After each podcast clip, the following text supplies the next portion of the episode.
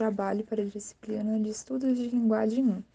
Nele nós iremos falar sobre a semântica.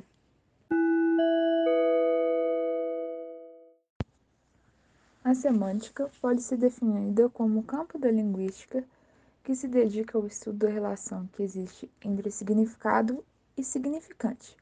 A partir daí, ela analisa as conexões existentes entre as palavras na organização lexical o que é expresso em classes de análises.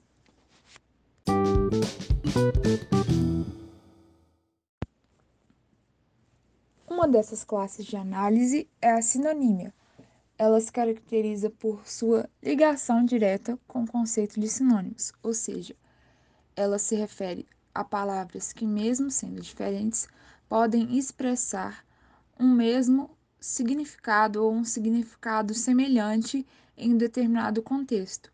A partir daí, surge a possibilidade de substituição e alternação entre elas. Essa substituição entre as palavras se dá a partir dos contextos de utilização. Por exemplo, em alguns contextos, a palavra novo poderia substituir a palavra jovem. Também, um outro exemplo, a palavra bonito poderia substituir o belo engraçado poderia substituir o divertido, e assim por diante. Já a antonímia, ela se caracteriza como sendo o inverso da sinonímia, ou seja, ela se relaciona diretamente com os antônimos. Nesse caso, os sentidos das palavras se encontram em oposição, ou seja, há uma contradição entre os significados os quais expressam a ideia de contrariedade. Como, por exemplo, a palavra bonito é o antônimo de feio. A palavra diferente é o inverso de igual. O chato é o inverso de engraçado. E assim por diante. Em seu artigo a relação entre denotação, conotação, uma questão de plurissignificação imanente, José Mário Botelho, doutor em letras e docente na Universidade Estadual do Rio de Janeiro, afirma que uma palavra possui sentidos denotativos e conotativos, o que qualifica a palavra como polissêmica. Assim, pode-se dizer que se define um vocábulo como denotativo ou conotativo de acordo com um contexto, ou seja, não é uma criação individual que trará essa significação a um termo. Posto isso, é necessário explicar esses dois conceitos da semântica que se relacionam de maneira tão significativa. A denotação é caracterizada por apresentar o sentido literal da palavra, normalmente utilizada em textos que possuem uma linguagem mais formal. A conotação evidencia-se no sentido figurado do termo, empregada, na maioria das vezes, em obras que possuem o objetivo de causar um vínculo emocional no receptor.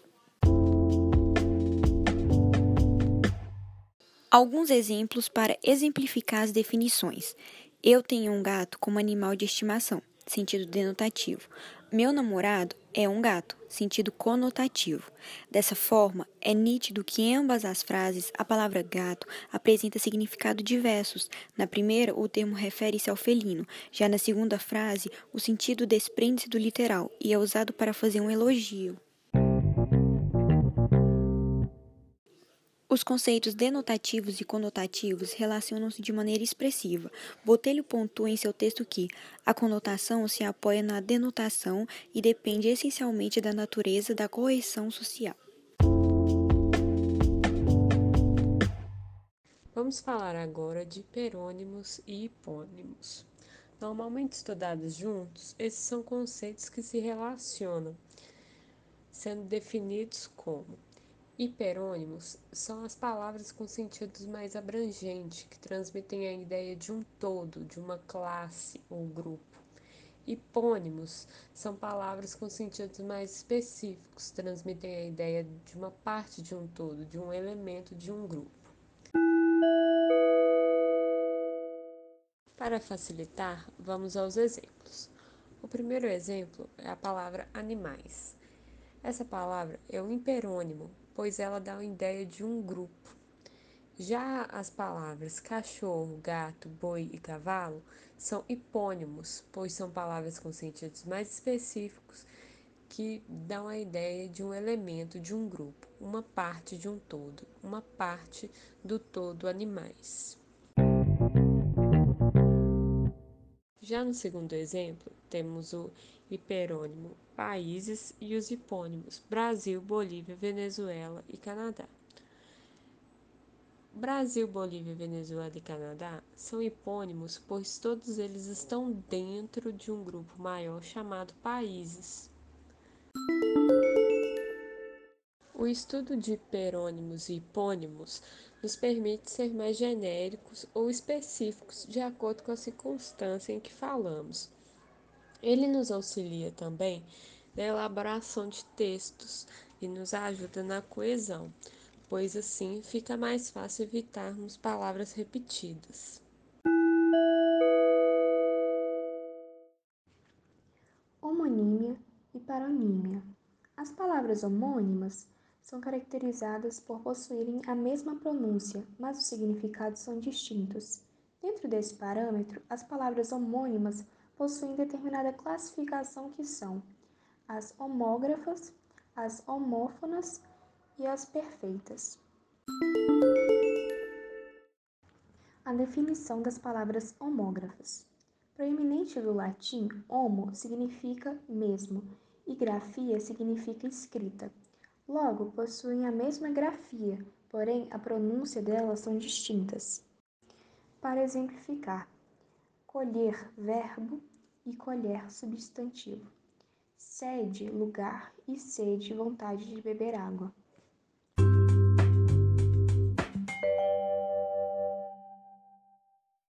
As palavras homófonas derivam do latim homo, significa mesmo, e fonia significa som. Portanto, elas possuem a mesma pronúncia, mas a grafia é diferente. Para exemplificar, acento sinal gráfico e acento lugar para se sentar. Cerrar, fechar e cerrar, cortar. A definição das palavras perfeitas. Elas possuem a mesma pronúncia e a mesma grafia. Para exemplificar, morro substantivo e morro verbo morrer.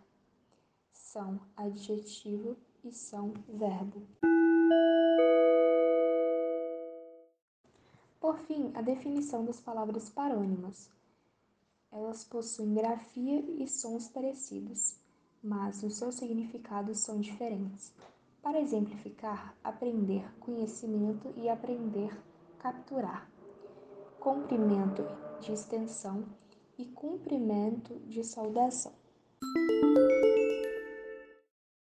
Polissemia. A polissemia acontece quando a mesma palavra ou locução apresenta mais de um significado. O significado de uma palavra polissêmica irá depender do contexto a qual está inserida, fatores etimológicos e do uso de metáfora. Nas frases, a letra do professor é bonita e a letra da música do cartola é bonita, a palavra letra é polissêmica, por ter um significado diferente dependendo do contexto utilizado. Ambiguidade. A ambiguidade acontece quando um trecho, uma sentença ou uma expressão linguística apresenta mais de um sentido, podendo mudar completamente o significado daquilo que foi dito e gerando mais de uma interpretação para a mesma frase.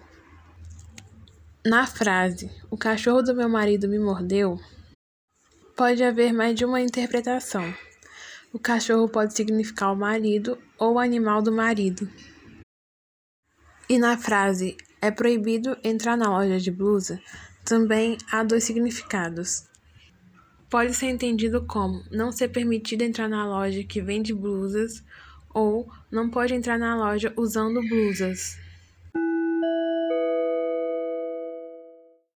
Trabalho sobre semântica realizado por Alice Monteiro, Débora Sampaio, Elvira Rodrigues, Isabela de Souza e Vitória Fernanda.